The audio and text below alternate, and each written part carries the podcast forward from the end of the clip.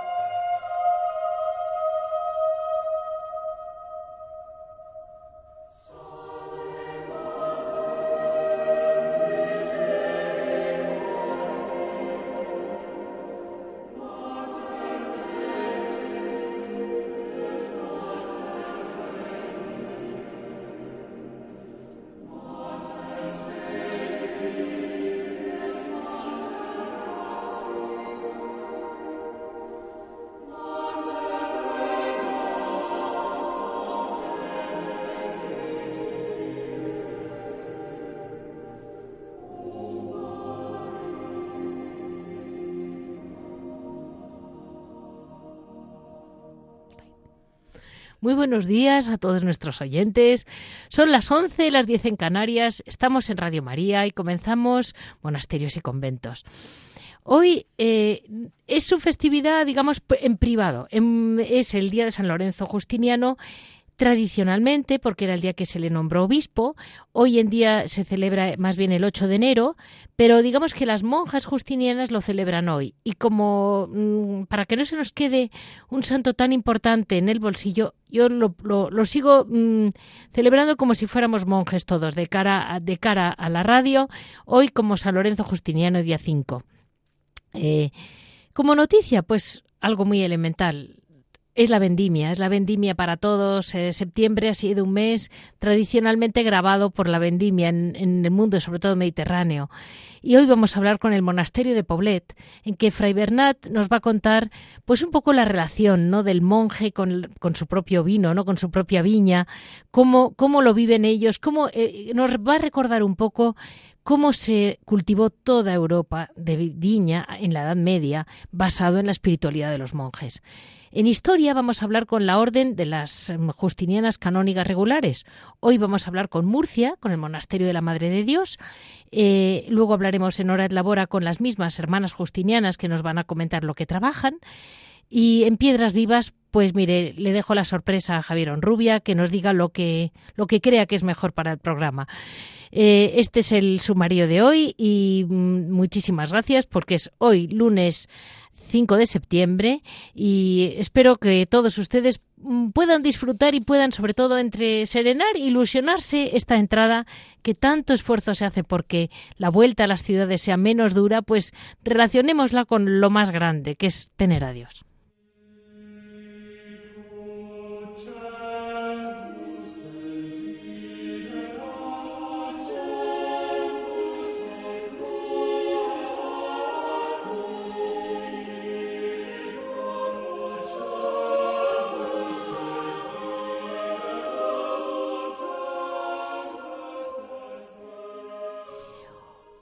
A hablar del primer patriarca de Venecia. Eh, fue eh, San Lorenzo Justiniano. San Lorenzo Justiniano es relativamente poco conocido en España, pero tuvo muchísimo peso. Eh, su familia era, viene de una gran familia de los Justiniani de, de Venecia, eh, que era como una familia, pues que en teoría, bueno, según, según se consideraban descendientes de los emperadores de Bizancio. Con esto quiero decir que era un hombre de mucho peso, no me refiero que fuera rico o pobre, sino que es que ya había acumulado la importancia, la nobleza, el poder en aquel momento, ¿no? Y este hombre que se queda, mm, mm, se queda huérfano de padre, muy, muy jovencito, siendo un niño, su madre se queda viuda a los 24 años. Y este niño, mm, ante, la, ante aquello, eran muchos hermanitos lo que venía detrás, y supo perfectamente salir adelante en circunstancias muy complicadas. Él, bueno, pues estaba, pues era un chico joven con todo, pues lo que hoy en día llamaríamos con un gran futuro por delante, con todos los mm, dinero, poder, todo lo que hoy en día desearía un chico joven tener. Y tuvo un misterioso encuentro con la sabiduría. Él estaba rezando y tuvo una visión eh, a los 20 años y en aquel momento se le aparece como una, una virgen más brillante que el sol, dice él, cuyo nombre yo desconocía, y se acercó a mí diciéndome Oh joven amable, ¿por qué derramas tu corazón en tantas cosas inútiles? Lo que buscas tan desatinadamente te lo prometo yo, si quieres tomarme por tu esposa. Y él le pregunta quién es y le dice yo soy la sabiduría y desapareció. Entonces, a partir de ese momento, él decide ser monje, entra como monje mm, aconsejado por un tío suyo en, en, una isla de Venecia, en aquel momento era, estaba muy aislada, la isla de San Jorge, entra en la congregación, eh, cumple muy bien como, Jorge, como monje, perdón, eh, cumplió tan radicalmente que hasta los mismos monjes estaban admirados porque creían que venía, pues, pues miren, hablando en plato, un niño riquito de la ciudad que bueno, mm, a ver, a ver este cómo reacciona y reaccionó como el mejor. Eh, un hombre muy humilde, un hombre mortificado, nada, nada llamativo. Pero claro, ya saben que es muy difícil no llamar la atención. Cuando se, cuando esto, los santos siempre les ha pasado. No quieren llamar la atención y siempre son los que más llaman la atención. Eh, fue nombrado obispo de Castelo por el Papa eh, Eugenio IV. Lorenzo mm, fue prior general de la congregación, ya era mm, redacta las, constituciones definitivas, eh, se esforzó mucho por establecer la observancia regular y propagarla, y los religiosos lo consideran pues su segundo fundador, porque aunque ya existían como monjes, les faltaba a lo mejor una, regulación más, más firme, que fuera que escribió ello, él. Eh, San Lorenzo, ante cuando le llaman, les llaman para ser obispo, que fue hoy, un 5 de septiembre como hoy, eh, bueno, pues ante eso se tiene que volver al Palacio Episcopal. Ya saben que siempre se ha, bueno, siempre ha habido una gran crítica a la Iglesia por la riqueza desordenada, ¿no? De los de los obispos. Bueno, pues vamos a decir que este hombre se adelantó a los tiempos, viviendo de un modo muy austero eh, el exceso de lo que hemos oído, que la Edad Media eran muy ricos los palacios episcopales. Bueno, pues él vivía en un palacio episcopal porque era lo que le tocaba. Pero la realidad es que intentó vaciar mucho aquello de servicio doméstico, de servicio particular, lo dejó a mínimos y sin embargo añadió muchos sacerdotes, muchos cantores, o sea, mantener todo ordenado y limpio, pero con espíritu de pobreza y al mismo tiempo dar mucho esplendor al canto litúrgico en la ciudad de Venecia. Después de aquello, eh, fue cuando ya mm, debía de haber una empanada, mm, así lo digo con naturalidad, una empanada eh, medio político, medio eclesiástica en todo el poder que suponía en Italia, y fue cuando se crea el patriarcado. Y en 1451 el Papa Nicolás V mm, crea, crea el primer gran patriarca que mm, de Venecia. Fue el que, digamos, eh, une varios patriarcados a la vez, convirtiéndose en uno solo, que es el que, digamos, hemos heredado hasta nuestros días. En 1451, él escribió varias obras ascéticas, algunas maravillosas. Tiene unos tratados acerca de la humildad impresionantes. Tiene uno sobre lo que es la vida solitaria impresionante. Su muerte ocurrió el 8 de enero, como les he comentado, que es mm, hoy en día cuando se celebra la festividad, pero realmente se ha celebrado durante siglos el día de hoy porque el pueblo, aunque todavía no era nombrado santo, ya le veneraba en vida, porque le consideraban un santo. Eh, hubo tal discusión cuando fallece que no sabían dónde enterrarlo porque todo el mundo quería llevárselo a su, a su cementerio, vamos a llamarlo así, o a su iglesia, que permaneció incorrupto durante 67 días hasta que se decide proceder a su sepelio. San Lorenzo Justiniano fue canonizado por Alejandro VIII el 16 de octubre de 1690 y su fiesta mm, se ha celebrado durante muchos años. Hoy, 5 de septiembre, su gran ilusión era siempre volver al Evangelio y los ojos a Dios. Así vamos a dar paso a hablar con el monasterio de Poblet.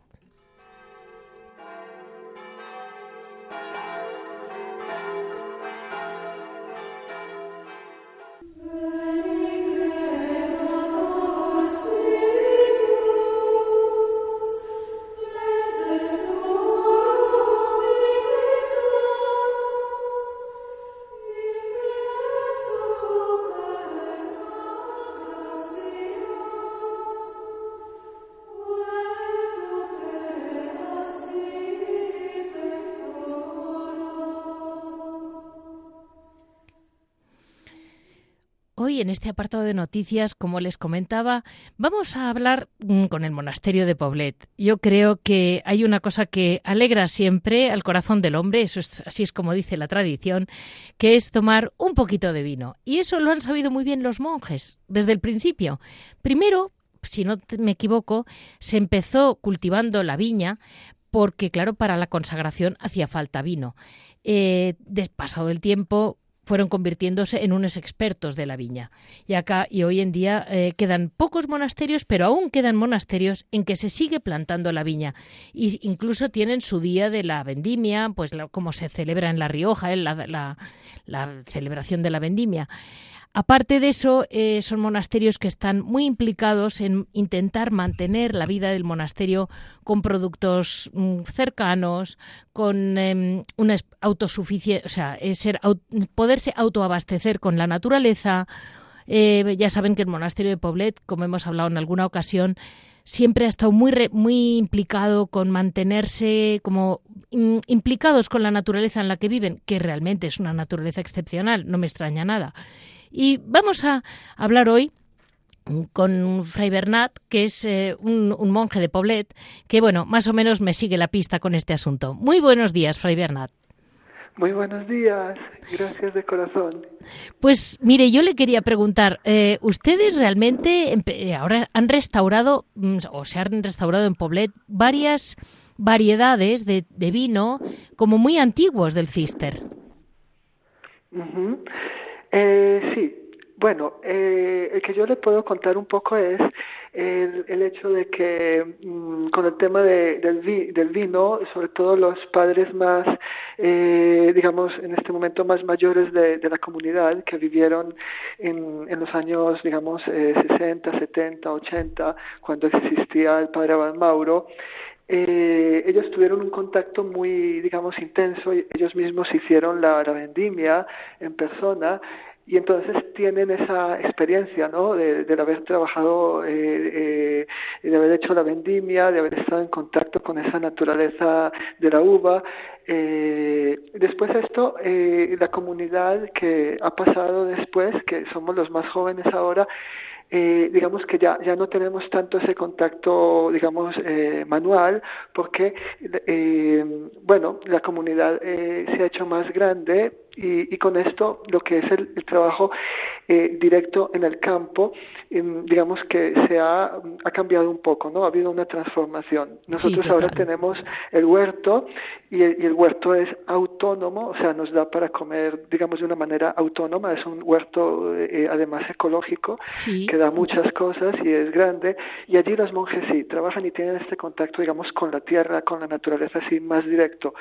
Eh, y, con la, y, y, y desde hace quizás ya unos 20 años o más que eh, se encarga de, de, los viñedos que circundan el monasterio, pues los ha eh, plantado la empresa Codorniu y, y ellos pues lo que han querido hacer es una, digamos, un vino que sea lo más eh, cercano posible a la manera artesanal y a la manera, digamos, tradicional de hacer el vino que hacían los monjes anteriormente.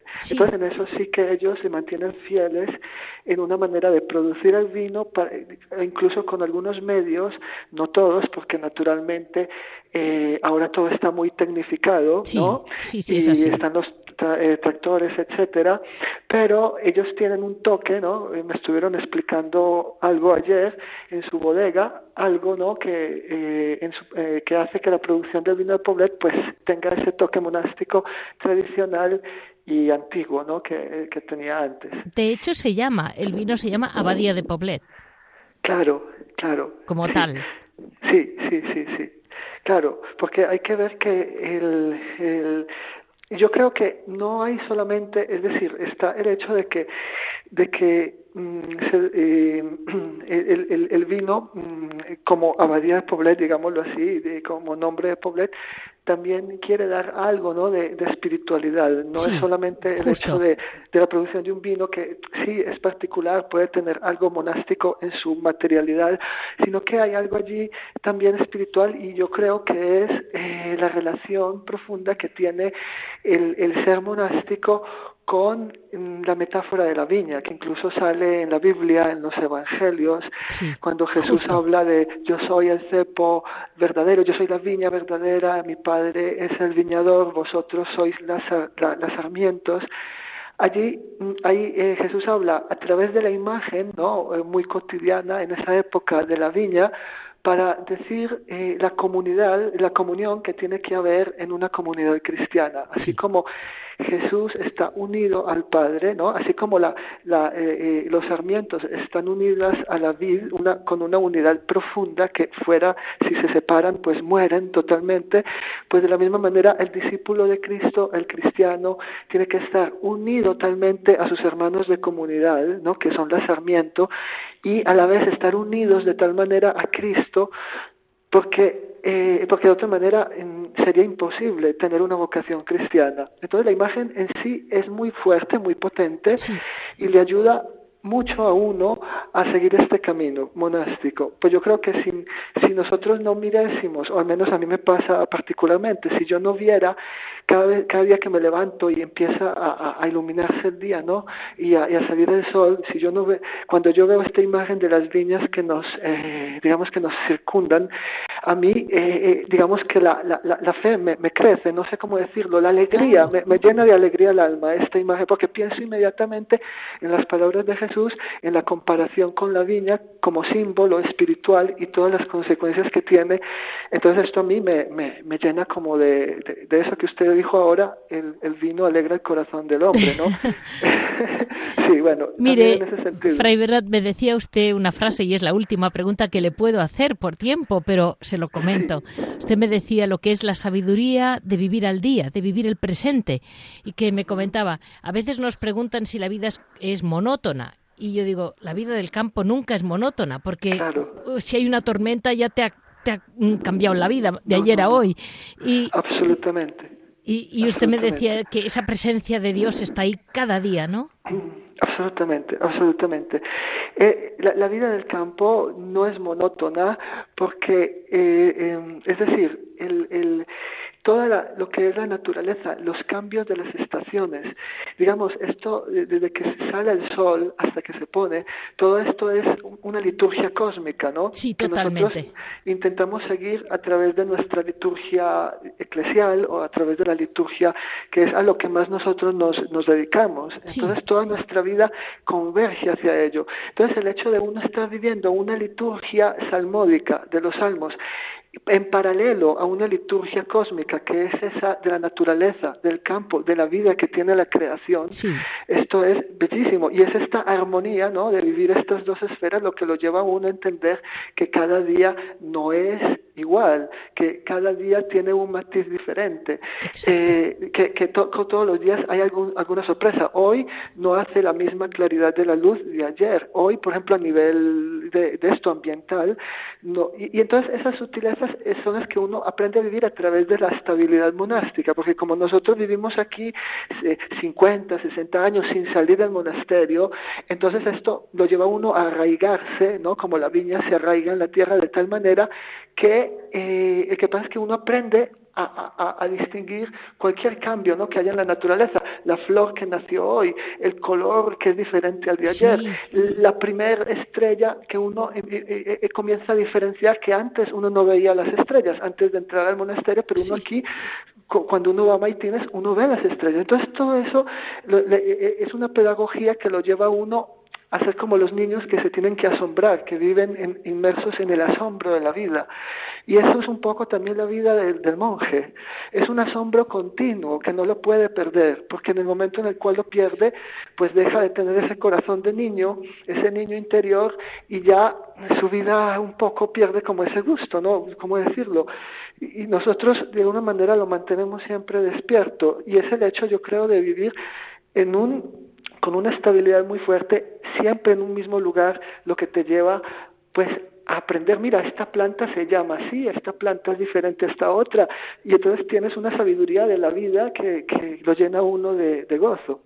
Bueno, mire, Fray Bernat, le soy honesta. Yo me quedaría con usted toda la mañana hablando, pero estamos en la radio y seguro que mis oyentes estaban muy fascinados con el tema, pero aquí tenemos que dejarlo con una gotita de vino y de ilusión para esta temporada y contando con que esta vendimia salga muy bien, que el monasterio sigan con su huerto, con su vida y, y muchísimas gracias por estar ahí de parte de todos nosotros, porque estoy segura que para todos es una gran riqueza tener una comunidad como la, como la usted, con la suya, vaya, con ese cister de Poblet que tanto bien hace. Claro, gracias a ustedes y aquí bienvenidos siempre, que nuestro, digamos, parte de nuestra vocación es también acoger a las personas que se acercan con, con una inquietud de vida, pues aquí tenemos también los brazos abiertos de nuestra hospedería para todas las personas que, que quieran tener un retiro, que quieran acercarse a esta paz, aquí bienvenidos siempre. Muchísimas gracias, Fay Bernat. En otra ocasión hablaremos. Gracias de todo corazón. Les deseo muy buen día. Hemos contactado con Fray Bernat, un, monje del monasterio de Santa María de Poblet, que nos ha comentado con mucha altura eh, lo que realmente supone para un gran monasterio como es el monasterio de Poblet eh, las viñas lo que es la estamos en esta temporada de la vendimia, se está celebrando la vendimia en muchos sitios, pero en pocos sitios se puede hablar de Dios con el vino de esta manera, como lo ha mencionado Fray Bernat. Veni Sancte Spiritus, et mire celitus, lucis Tue radium. Veni Pater Pauperum, veni Dator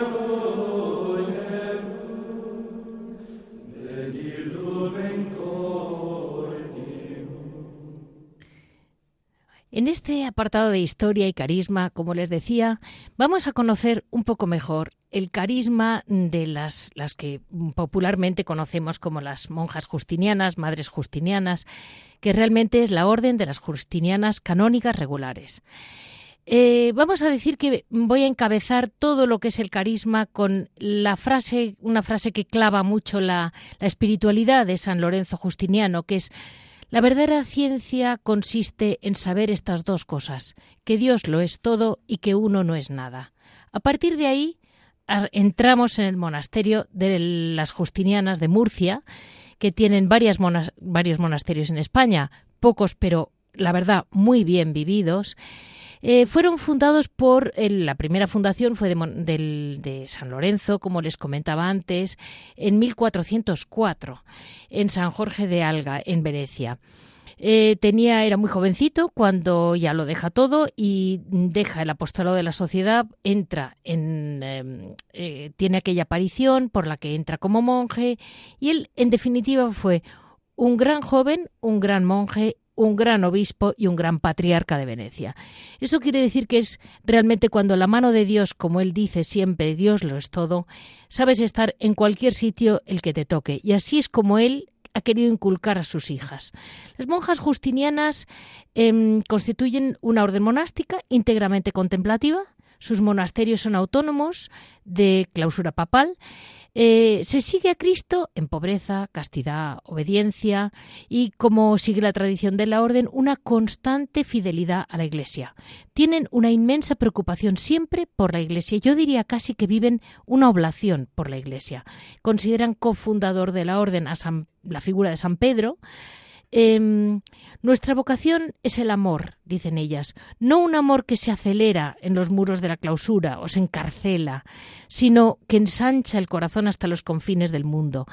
En general, la orden es mm, el fin general es buscar la gloria de Dios, la santificación de las monjas y la salvación de todos los hombres, según este peculiar carisma contemplativo. Eh, hay que también admitir que es una, una, orden muy evangélica. La regla que siguen es la regla de San Agustín, tienen sus constituciones propias y está realmente muy edificado sobre el Evangelio, que es un, pues, pues la, base de todos, pero ellas digamos que no han añadido demasiadas cosas. Eh, la constante oración liturgia, ese oficio divino mm, que rezan eh, como las órdenes monásticas y personal, en una penitente vida de clausura y mm, por otro lado tienen la convivencia fraterna, que eso quieras que no pule mucho y convierte una comunidad en una familia. Eh, ellas tienen una continua, un continuo ofrecimiento, como les decía, por el vicario de Cristo. Eh, las justinianas, junto a su labor, la, labor principal eh, de alabanza, además tienen su hora de labora, como, como ya sabemos, en todos los demás monasterios que hablaremos después. El, el hábito de ellas, como siempre, es muy significativo. Ellas van de azul y blanco en honor a la pureza, Inmaculada de María, un azul muy, muy bonito, una luz, un azul antiguo, como de un color añil. Si lo, si lo ven alguna vez en una foto, esas son las justinianas. Eh, recuerdan las monjas que la Madre de Dios lucen de manera especial las virtudes que ellas están llamadas a encarnar en el seguimiento de Jesucristo. Ellas están muy pendientes del abandono, del servicio, de la pobreza, de la obediencia y de ese modo mm, llegar a convertirse realmente en las verdaderas esposas que el Señor quiere de ellas. Eh, sobre la túnica llevan una medalla dorada y en la medalla está grabada la, imagen de la Virgen, de la Inmaculada, eh, que se venera como patrona, y debajo de la imagen un grabado mm, de la tiara pontificia en que están las llaves de San Pedro, copatrón de la orden, como les comentaba. Eh, los, mm, si realmente es un carisma eh, muy, muy, yo diría que muy importante en el sentido de que es muy profundo, muy edificado sobre Dios y que por otro lado pasa por encima de todas las pequeñas o grandes circunstancias como le pasó a su fundador, que pudo tener circunstancias muy importantes pero muy distintas unas de las otras.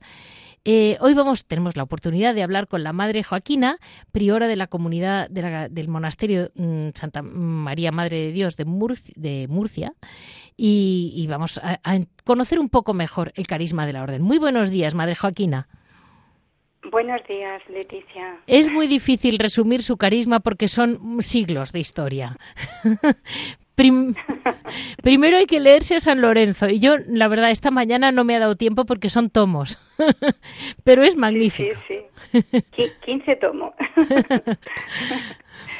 Pues mire, madre, una pregunta. Sentirse hoy en día que la gente viene como un poco alterada, porque eh, siempre son noticias negativas. Eh, la gente vuelve a las ciudades, vuelve a sus trabajos un poco asustada, porque no hace más que prepararle a la gente que todo viene muy mal, todo viene muy mal.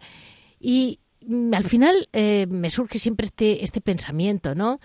si uno no es nada y Dios lo es todo, realmente mm, llega un momento en que dices, hoy como se, en este tiempo de inseguridad, ¿no es un gran apoyo confiar con paz en Dios? En que Él nos dará lo que nos necesitemos para este otoño. Es verdad, es así. Para toda el alma que confía, ¿no? Incluso los que no confían. Hay tantas personas como se nos acercan incluso en estos momentos mm, a los tornos o incluso a la reja y es esta palabra que siempre le decimos mucho para que confíen, ¿no? Que todo está en confiar y en abonarse.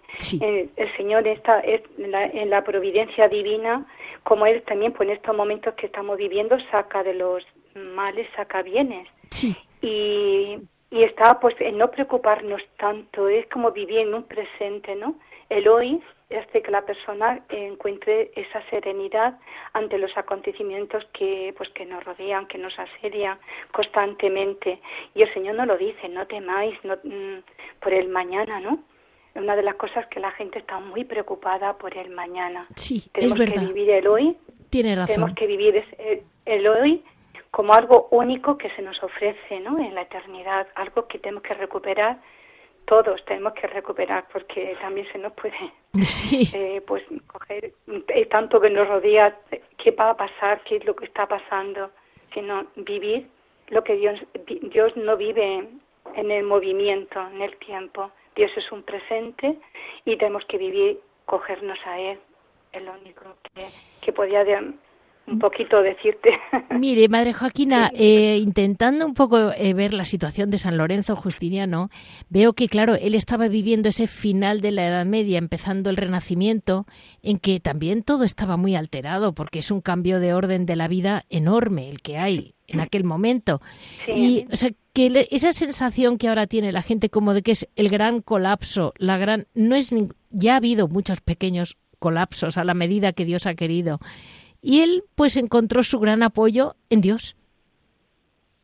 Sí, él mm, lo decía así en ese renacimiento, decía que, que el Señor era el, único que salvaba y era el único, era nuestra única seguridad, era Él, que había que volver la mirada a Dios, que no estaba, eso no indicaba que nos estábamos apartando. de estas circunstancias eh, nos indica que algo está pasando, entonces pues tenemos que reconducir a las fuentes, ¿no? A la verdad, que es Cristo. Totalmente. Y me comentaba que eh, estuvimos, es que les comento a nuestros oyentes que yo estaba hablando con la madre Joaquina y comentábamos un poco lo que afecta hoy en día a la gente la informática. Y comentábamos, ¿verdad, madre? Que este exceso de información que tenemos como que apaga las capacidades humanas, me decía usted. La inteligencia, la memoria, la voluntad. Son las potencias del alma que tenemos el hombre para enriquecernos, ¿no? Tanto en el bien como en el mal, pero nosotros lo utilizamos para el bien. Y entonces cuando mm, están tan llenas, pues tampoco se le deja espacio para que pueda entrar la luz de Cristo. Quedamos como atrapados en aquello que nos están constantemente diciendo. Y, y entonces pues no dejamos, no nos deja, no podemos ver más. Estamos tan llenos de tanta información y quedamos atrapados, claro. La única cosa que no puede como desactivar es volver interiormente. El hombre tiene que recobrar esa interioridad, esa unión con Dios, ese vivir con Él. Él nos dejó precisamente muy sencillo. Está todo vivir con mucha sencillez, que incluso nuestro padre San Lorenzo así lo vivió. Era mm, pues guiarnos con lo que nuestra Santa Madre Iglesia nota, pues los sacramentos sacramentos eh, para limpiarnos, todo aquello que no, que no, aparta de Cristo y los mandamientos para conducirnos y vamos por el buen, camino. Sí. Y Madre eh, San Lorenzo eh, desarrolló pues su santidad en hacer lo que Dios quería, que es como todos, la voluntad de Dios.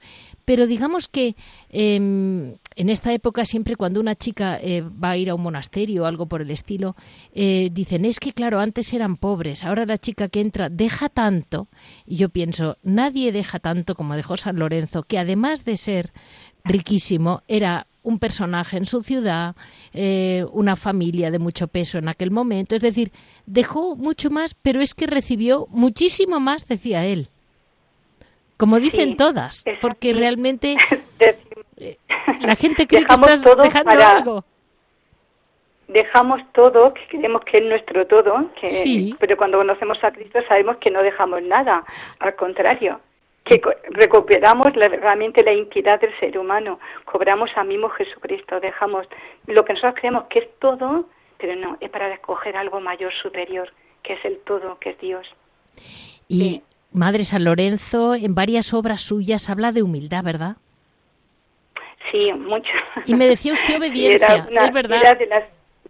sí, es de las virtudes que él más mm, pone mucho porque él se identificó su vida precisamente como bien indicabas, él dejó era de una familia alta en aquella de la sociedad y, y además tenía un prestigio muy elevado y sin embargo él no hizo uso de eso, al contrario, se le identificaba con un alma pues muy sencilla, muy cercana, mm, vivió pobremente, incluso pues están en sus escritos, como había momentos en los que había que salir a pedir eh, y cuando le tocaba a él, pues mm, su madre no le gustaba que su hijo saliera a pedir por las calles, como harían todas las madres.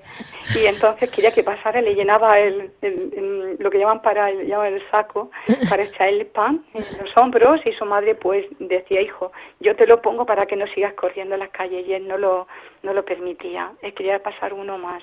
Sí. Qué impresión. Vivió ¿eh? la pobreza, sí, vivió la pobreza, esa sencillez y sobre todo una dedicación grandísima a los pobres.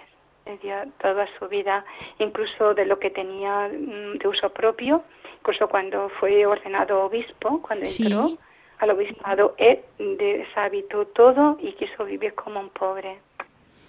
Y realmente mm, quitó muchísimo, o sea, eh, cambió bastante el obispado, lo convirtió un poco en más en un mundo de oración.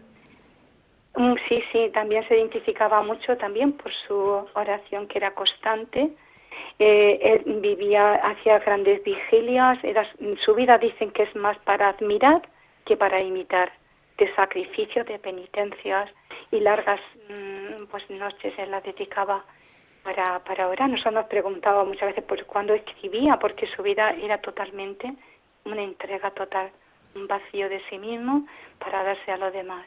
O sea, que escribía de noche. Y sobre todo la humildad, es, es, es la, la humildad, mm, mm, lo decía así, eh, se destacó su, su vida, fue por eso, esa condición que tenía. Él decía que el hombre necesitaba tener siempre a Dios como guía y la virtud de la humildad como soporte de nuestra debilidad para reconocer siempre en qué condición estaba el hombre para agradecer siempre a Dios. Dice, cuanto el alma es más humilde, conoce pues que no es nada. Y, y siempre pues claro pues recibíamos esa luz para saber que nuestra mirada todo dependía de Dios y que el alma pues necesitaba siempre a Dios eh, para para todo para todo. Y sin embargo madre y sin embargo, madre, fíjese que siendo él, él le pasa como a todos los santos, teniendo tanto poder en sus manos y teniendo tanta responsabilidad, porque las almas es mucha responsabilidad para eh, el primer patriarca de, de, Venecia, es un cargo muy importante que luego Juan XXIII se apoyó mucho en él, o sea que, que es un realmente... ¿Verdad? Sí, sí. Él nunca utilizó el uso que él tenía de como obispo y después como patriarca, que estaba muy mirado en la sociedad, nunca hizo uso ni para él ni para su familia, también cuesta en, en, su vida. Porque incluso, eh, claro, lo que pasa en la familia, cuando tienes a alguien en un cargo harto, pues buscan momentos determinados. pues aprovechaste un poquito. Ya había un familiar que quería casarse y le pedía pues el dinero para, para la boda y él decía que no podía quitarle a los pobres que era de los pobres que, él no podía. Bien, bien. Y, y, madre, ustedes como justinianas, el monasterio de Murcia mm, no se puede decir que sea nuevo, lleva ya unos cuantos siglos. Sí, llevamos más de cinco siglos. Cinco siglos en, Murcia. sí, en 1490 fue fundado. Vale, o sea, justo antes de la conquista de Granada. Sí. Fue un momento muy importante para España y para, yo creo que para el mundo, de mucho cambio. Para el mundo, sí, sí.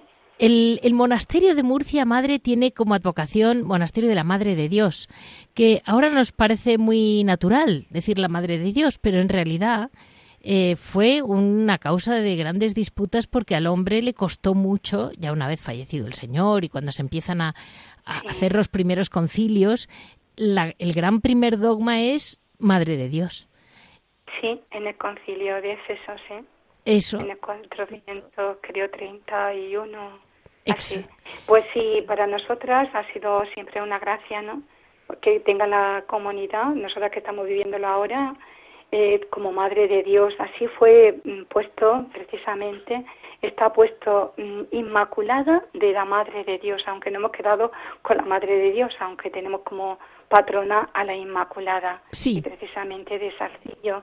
Y, y nosotras es una alegría porque mm, vivimos esa maternidad, en la comunidad esa espiritualidad se cuida mucho de vivir, el centro está nuestra Madre, es la que nos apoyamos en todo, ella es la que nos anima, la que nos conforta, la que nos levanta y sobre todo sentimos en esa consagración que tenemos, ¿eh? mm, pues mm, vivimos mm, esa maternidad como, como algo muy especial, sentimos esa maternidad de María, incluso para nosotras eh, es algo muy especial, incluso para las almas que se nos acercan a nosotras también, como llevarle a los demás importancia lo que es una madre. Hay que tener miedo, que hay que acercarse, hay que contarle todo. Y eso se vive mucho en, nuestra comunidad, esa gracia para nosotras la honramos muchísimo a nuestra madre. Y, y luego al mismo tiempo sí. que el tenerla a ella conforta mucho porque como cuando dejamos precisamente cuando dejamos todo lo que más veces cuesta es la madre, ¿no? Y todos necesitamos una madre, una mamá, para apoyarnos y acobijarnos. Y María, pues, el ejemplo perfecto, ¿no? De nuestra vida consagrada. Porque ella misma la abrazó esa forma de vida como Cristo la eligió para sí. Y ya fue la primera. Entonces nosotros seguimos ese ideal. Y dígame, madre, eh, una cosa, eh, ahora el, hoy día 5 era un día que tradicionalmente se ha celebrado durante siglos la festividad de San de San Lorenzo Justiniano, pero que se cambió al día de su fallecimiento, que es en enero, pero hoy lo siguen celebrando ustedes, digamos, en privado, como hijas, que es el día de su ordenación como obispo. Como obispo, sí, es la, hacemos fiesta.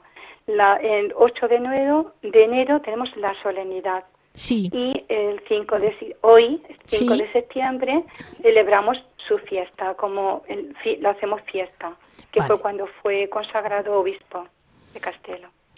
Es, es, mm, es muy impresionante, madre, cómo mm, un obispo, porque ya era obispo, puede eh, hacerse tan próximo a la vida de una, vamos a llamarlo, una sencilla monja, como, como pueden ser sus muchas hijas. Sí, porque él precisamente sabía que la vida consagrada era el medio de sostener a la Iglesia. Y él, mm, cuando reformó, mm, cuando hicieron obispo, mm, reformó muchos monasterios y además de fundar. Y él sabía que la Iglesia estaba respaldada ya sé como asegurada, por decir entre comillas, que, que, hubieran almas que se sacrificaran, se inmolara constantemente por la salvación de las almas, pero sobre todo de los miembros internos de la Iglesia, como son los el Papa primero, como está nuestra mm, nuestro carisma es ese, y él quiso dejarlo así, los sacerdotes, el fruto apostólico. Pues mire, madre. claro, sí. Yo creo que la Iglesia necesita mucha oración, eh, siempre, siempre, seguramente. Siempre. siempre ha necesitado. Siempre. siempre y necesita. Seguimos necesitando todos todos. Pues vamos a pasar a ahora en Labora, viendo a ver cómo se mantiene el monasterio de Murcia, porque no crean que son, no crean que se hacen cosas vulgares, corrientes. Vamos a pasar un ratito, vamos a descansar, asimilando un poco todo este carisma tan impresionante de San Lorenzo.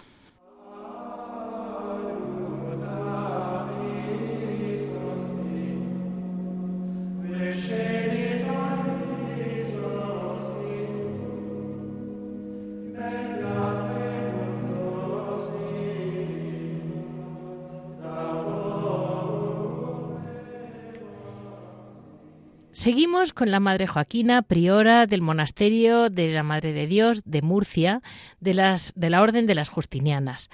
Madre, eh, lo repito porque, bueno, pues siempre, nunca se sabe cuándo se pone la radio y cuándo se quita, pero siempre hay que estar al tanto de con quién estamos. Y yo le quería preguntar, madre, en el monasterio de Murcia, ¿qué hacen básicamente de trabajo para, para mantener el monasterio? Pues la base de nuestro trabajo son los bordados, en especial lo que tenemos son los detentes mm, del Sagrado Corazón de Jesús. Es nuestra principal devoción al Sagrado Corazón y son los escapularios que Pío IX pues identificó como verdadero escapulario del Sagrado Corazón de Jesús. ¿Y la gente madre se los sigue pidiendo? Sí, muchísimo. Incluso ahora, pues, con esto, eh, cuando empezó la pandemia, eh, pues no hacían pedido de, toda España pidiendo los escapularios como protección ante lo que estábamos viviendo. Entendido. Y los bordados, madre, mm, fundamentalmente es de, es de, o sea, son corporales y cosas para la iglesia, ¿verdad? Para la iglesia sí son ornamentos y sobre todo son bordados de purificadores corporales, palias. Y eso pues va bien, pues hace por encargo aquellas que ya saben que se hace, pues nos lo encargan y, lo ofrecemos también. Es un medio también de ayuda para, para vivir. Pues es una ilusión, madre, que le sigan encargando porque, porque realmente mm, hace falta seguir manteniendo la belleza en todos los ornamentos. Sí, es una de las características que aquí siempre las hermanas eh, pues han tenido bueno esa gracia, ¿no? De pues también nos también nos, identificamos también como decía antes es una labor muy bonita eh, la labor de los bordados también nos ayuda a mantener pues esa unión con el Señor no no, no nos vamos no nos quita al contrario hace que permanezcamos recogidas y, lo hagamos todo pues en esa unción de hora es la hora. Y también encaja muy bien, ¿no? Que si ustedes digamos, su, su, inmolación, entre comillas, mm, es en gran parte por la propia Iglesia, trabajan para la propia Iglesia. Sí, exactamente, sí, trabajamos para la Iglesia. Pues en mm, todo también. En todo, en todo, hasta con sus manos. Y, sí, también hacemos oración y cuando pues ya están hechos, pues le pedimos al Señor, pues cuando va a estar en el altar, pues que van a ser utilizados para Él, pues también pues que nacemos presentes ahí en cada puntada que ha sido ofrecida para cuantas almas. Lo hacemos así, cada puntada un alma, Señor, para ti. Sácala tú pues, de esta dificultad de donde estén. Y luego pues son ofrecidas ahí en el altar sin que nadie lo sepa, pero ya están ofrecidas. Uy, qué impresionante, madre. Qué, qué, qué gusto oírlas hablar, de verdad. Pues muchísimas gracias. Hemos estado con la Madre Joaquina, priora del monasterio de la Madre de Dios eh, de, de Murcia. Eh, las mm, hermanas conocidas popularmente como las monjas justinianas, que son la orden de las justinianas canónicas regulares. Así lo fundó San Lorenzo Justiniano, que celebramos, o hemos celebrado mucho tiempo hoy y hoy pues aún algunos calendarios lo celebran hoy, aunque es en enero, y ahí estamos. Muchísimas gracias, mm, Madre Joaquina, y seguiremos con ustedes en otra ocasión. Muchísimas gracias, Leticia, también a vosotros por esta labor que estáis realizando que nos hace llegar pues a tantos hogares. Muchísimas gracias. Que Dios bendiga. Gracias, Madre.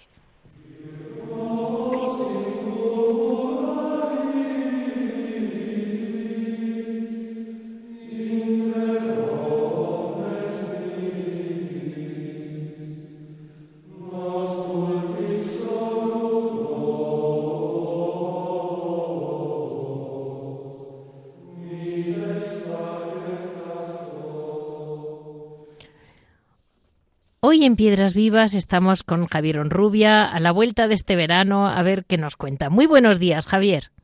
Buenos días, Leticia. Sí, por fin hemos vuelto de este verano, no caluroso, lo siguiente. Sí. O sea, ha sido una cosa tremenda, ¿no? Pero también una oportunidad de decirle, Señor, mira, vamos a ofrecerte el calor este que estamos pasando. Es mucho calor, pero vamos a ofrecerlo, ¿no? Porque hay veces que pasan por delante nuestras oportunidades, pequeños sacrificios que no buscamos, ¿no? Que yo creo que son los más bonitos y los que más agravan al Señor, ¿no? Entonces, reconozco que el calor ha sido terrible, pero también ha, sido una oportunidad de decir, vaya calor que hace. Yo cuando estaba esperando, por ejemplo, el autobús ahí en el Paseo del Prado, ¿no? que se derretían hasta los árboles, ¿no?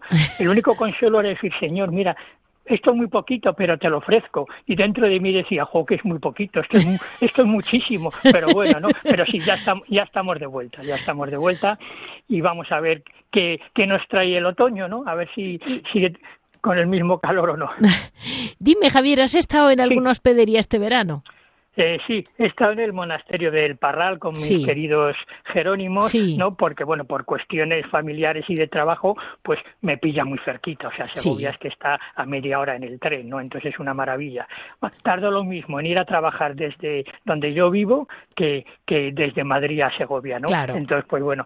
Y sí, la verdad es que he ido y, bueno, me ha llamado la atención porque luego con otros monasterios que he hablado, de personas que han estado con los monjes, eh, ha habido muchísima gente. Sí, o sea, muchísima están, gente. Están impresionados, ¿verdad?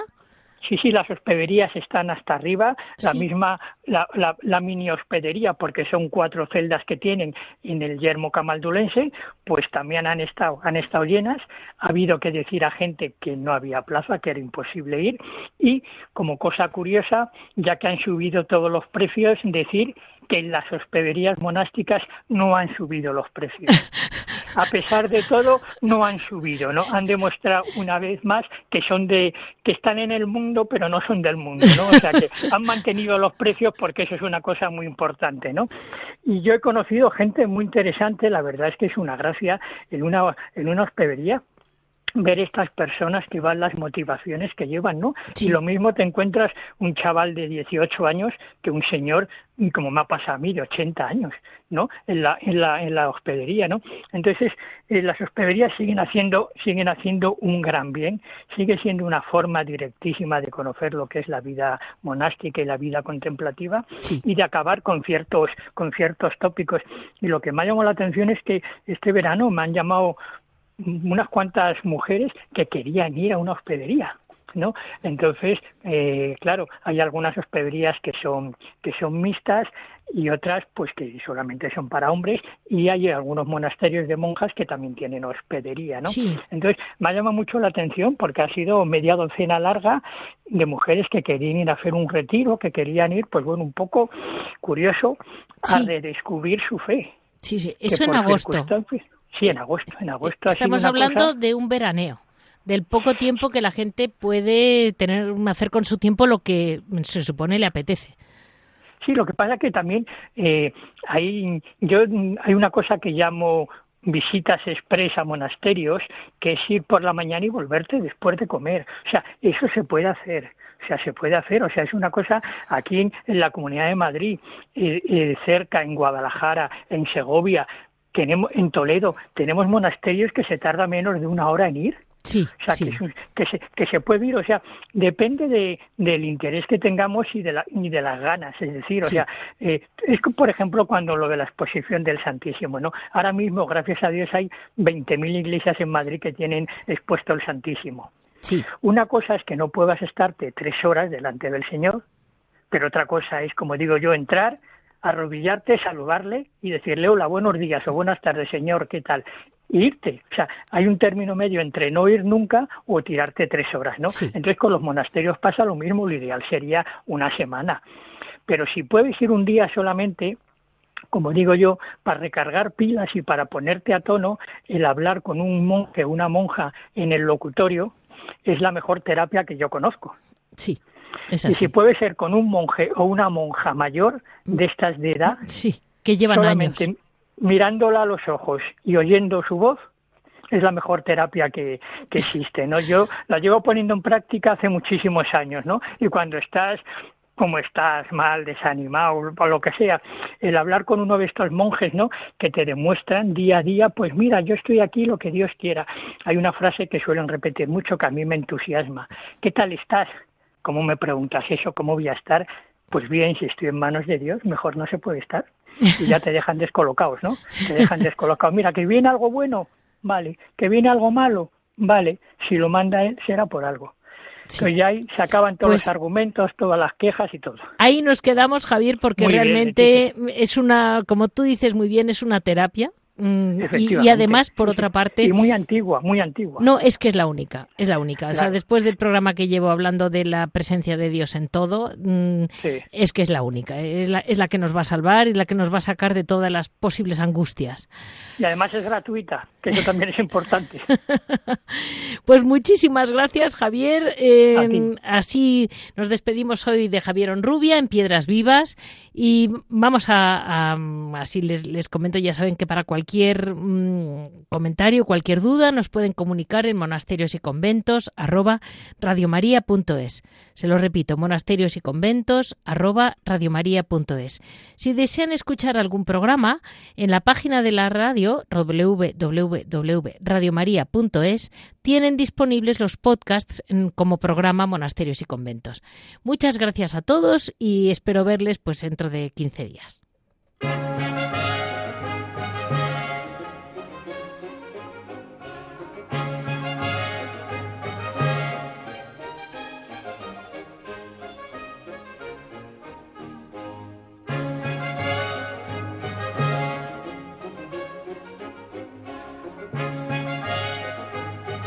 Han escuchado Monasterios y Conventos, un programa dirigido por Leticia Casans.